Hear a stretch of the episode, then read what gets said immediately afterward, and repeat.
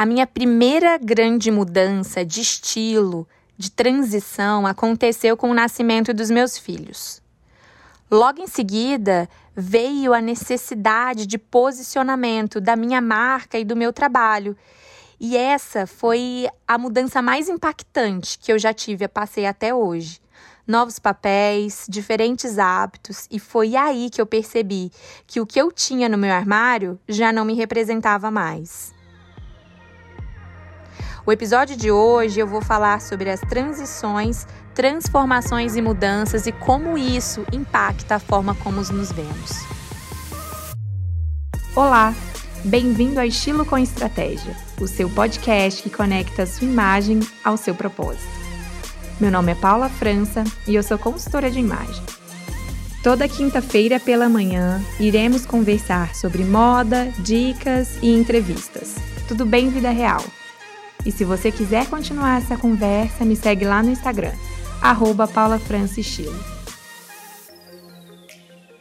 E sobre o episódio de hoje, eu queria já começar falando para vocês sobre a sensação que é passar por uma transição, uma transformação de estilo. A minha imagem no espelho, ela não parecia com a pessoa que eu tinha me transformado.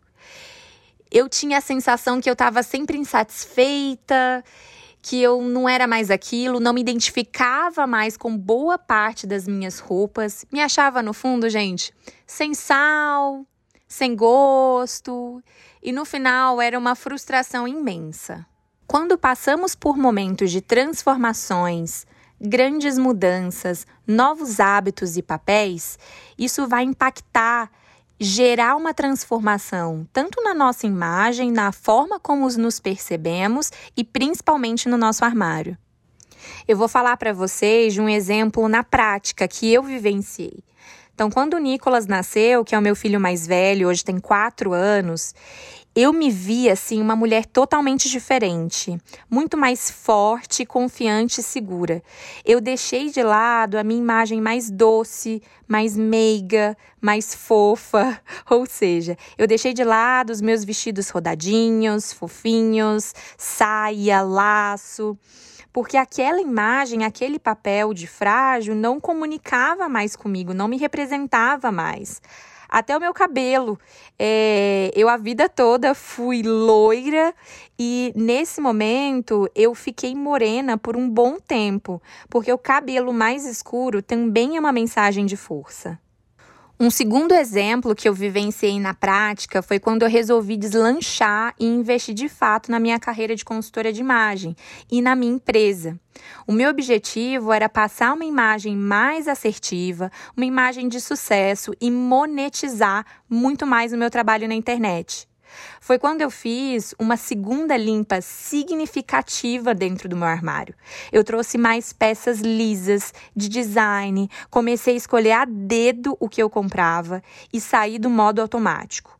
E das escolhas seguras que faziam ter sempre a mesma cara. O mantra da minha vida é comprar de forma estratégica e inteligente, ficar chique, sofisticada e fazer isso durar né? Meu estilo é baseado em fazer tudo durar e o que está parado rodar, ou seja, ele vai ser doado ou ele vai ser vendido.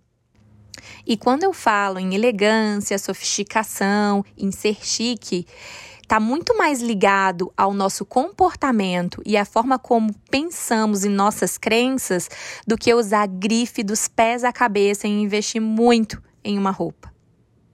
Tenha menos peças invista mais na qualidade do que na quantidade. Quando você precisa se virar, acaba sendo forçada a definir prioridades e a encontrar novas maneiras de aproveitar melhor o que você já tem. As limitações estimulam muito nossa criatividade. Nós ganhamos confiança e controle sobre a nossa imagem.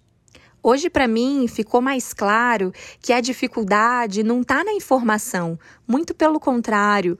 YouTube, Instagram, tem muito conteúdo, muitas pessoas falando sobre a consultoria, falando que listras verticais engordam, monocromático é mais chique, que verde combina com rosa. E o que eu vejo mesmo que a dificuldade está em traduzir os desejos de imagem em um look.